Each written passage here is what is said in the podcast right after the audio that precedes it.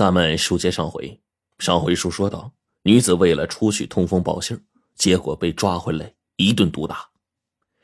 女子眼睛里就噙着泪说：“妹妹，谁叫咱都是苦命人呢？”许久，他又说：“妹妹，咱们都要坚持住，善有善报，恶有恶报，白魁山这帮人早晚会得到报应的。”这天，小琴从窗口就看到，别墅大院里开来了一辆罩着篷布的大货车，白胖子的人就忙着卸货，车里装的全是衣服。小琴就问说：“白魁山是做服装生意的吗？”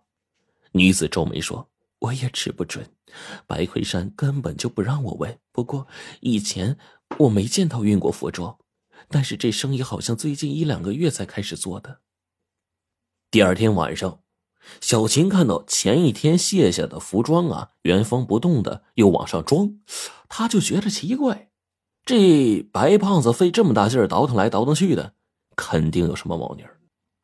女子在一旁沉吟良久，眼睛突然一亮，凑近小琴的耳边偷偷说了几句。小琴会意的笑了，这女子就使劲敲门，看守的就探进头来，女子就说。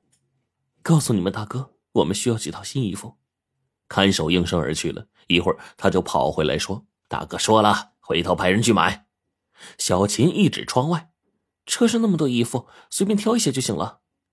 看守直摇头：“那可不行，这批货今天晚上就要运走。”这女的就火了，边踹呀边嚷着说：“几件破衣服算什么？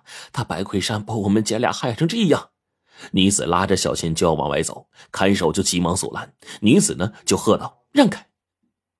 看守知道这两个女人在白魁山眼里的分量，也不敢造次，只能是乖乖的跟在他们身后。小琴他们从车上抓起几件衣服就往身上穿。阿木不知道从哪钻出来了，夺下衣服说：“咦，二位姑奶奶，这这衣服你们不能穿，为什么？”这批货就被香港一客户给订了，阿木就支吾着说，又对身边的这个黑大汉低头耳语了几句。小琴他们被连拉带拽的回了房间。就要到午夜时分了，女子和小琴交换了一下眼色，他们迅速的把床单、被罩这一类的东西啊打结了，然后一头绑在暖气管上，开着窗子向外面看了看，一看没人，就把另一头给抛下去了。他们俩先后抓着床单做成的绳子，就慢慢滑到了地面，在夜色的掩护之下，蹑手蹑脚的向着货车靠近。也就在这个时候，一个守夜的小喽啰提着酒瓶子就向这边走过来了。小琴和女子呀，就急忙的躲到这个花丛里面。小喽啰在花丛旁边站下，小琴紧张的心都快跳出嗓子眼了，他就手捂着胸，大气也不敢喘。小喽啰把瓶子放在地上，冲着花丛小姐，然后打着酒嗝就往回走。而看到他走远了，女子呢拉着小琴，猫着腰就往货车那边溜。就听这“咕噔”一声，小琴一不小心踢倒了小喽啰放在地上的酒瓶子。这小喽啰就警觉的扭过头说：“谁？”小琴他们已经来不及躲了。这女的赶忙就来的过来，然后就说：“啊，你们大哥叫我们。”小喽啰见他们俩大半夜出来，行色诡异，刚想张口叫人呢，说时迟，那时快，女子迅速从兜里掏出一个注射器来，向他的脖子就扎过去。哎呀，那人呢，就跟电影里的慢镜头似的，慢慢闭上眼睛，缓慢的瘫倒在地了。小琴被吓坏了，发呆呢。女子就说：“快帮个手。”两个人就把小喽啰拉进了花丛，然后跳上货车，藏在这一堆里。小琴就悄声的问说：“姐，刚才你给他打的什么呀？”女子就说：“速效催眠剂，进口的，从白龟山那偷来的。他有失眠的毛病，睡不着的时候就让我给他扎一针。”不大一会儿，别墅里出来一帮人，白胖子也在其中，他就大声的吆喝着：“兄弟们，今儿我精神点这趟买卖成了，咱吃香的喝辣的；要是砸了，哼，谁都没有好果子吃。”小琴他们一愣，这也就是一批衣服啊，咋紧张成这样啊？疑虑重重期间，车开了，车队在崎岖的山路上行驶着。小琴二人一直也没找到逃跑的机会，接着夜色，女子呢就见小琴的手里啊攥着几朵鲜红的花，然后不禁脱口而出：“这罂粟花。”小琴吓了一跳，这才想起来，哎呦，这是刚才在花丛里躲着时候太过紧张了，给掐掉的。女子若有所思的说：“莫非他们在贩卖毒品？”小琴就惊讶的说：“你是说这车上？”可是他们俩在这个衣服堆里啊，找了半天，也没有找到毒品的蛛丝马迹。这时候天下起了雨，白胖子就大声嚷着说：“到车上看看，加盖篷布，一定不能让衣服给淋了雨。”小琴他们就听着，然后吓得是大惊失色，心里砰砰狂跳。这时候，从后面押车的轿车里跳出几个人，小琴和女子被白胖子的人就这么发现了。白胖子就阴笑道：“哎呦呵，哎，你们俩大美人胆量和能耐不小啊！”他看了一眼小琴手里的罂粟花和被翻乱的衣服，皮笑肉不笑的说：“看来你们都知道了是吧？没错，我是个大毒枭啊，满山遍野种的都是这玩意儿。可谁也想不到我会把它藏在衣服里吧？你们呐，就别怪我啊，这就怪不得我了啊！你们不识抬举吗？”群山黑黝黝的。崖下，海水咆哮着拍打着岩石。黑胖子伸头往下一瞧，冷笑道：“兄弟们，他们知道的太多了，不能留活口。把这俩美人喂鱼吧，多年之后，说不定啊，会变成两条美人鱼呢。”白胖子手下就围过来，一个拉起小琴就往崖下去推。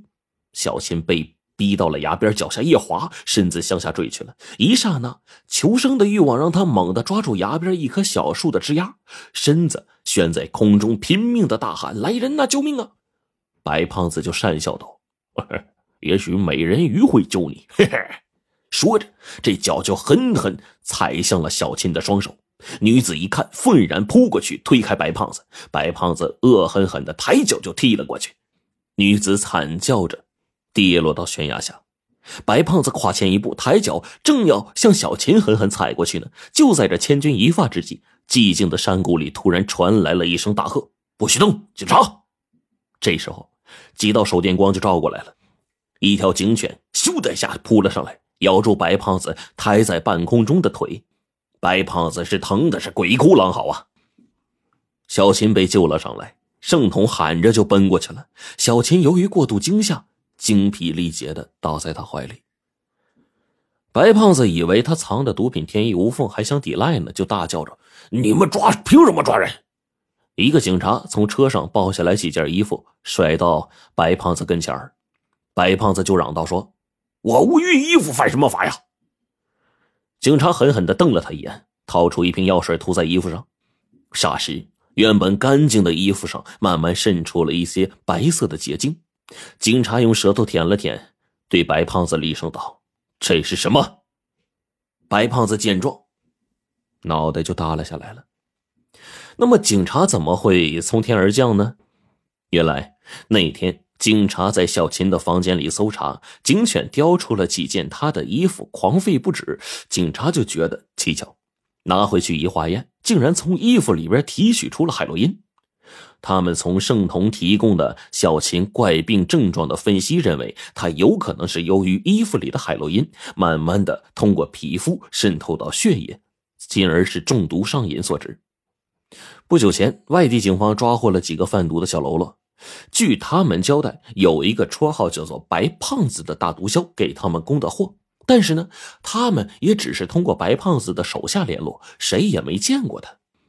警方经过多方侦查。又从衣服的来源以及盛彤的描述白魁山的长相特点，猜想到白魁山就是那个大毒枭白胖子。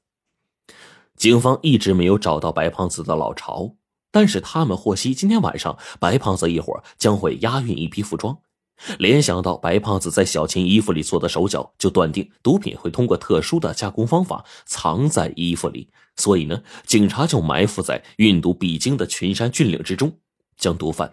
一网打尽，女子的尸首被打捞上来了。小琴满脸泪水。盛彤走进定睛一看，不由得大吃一惊，扑到女子的身上，大哭不止。原来这女的就是他的初恋情人。想到这女人当初无奈离开自己的情形，盛通心里全都明白了。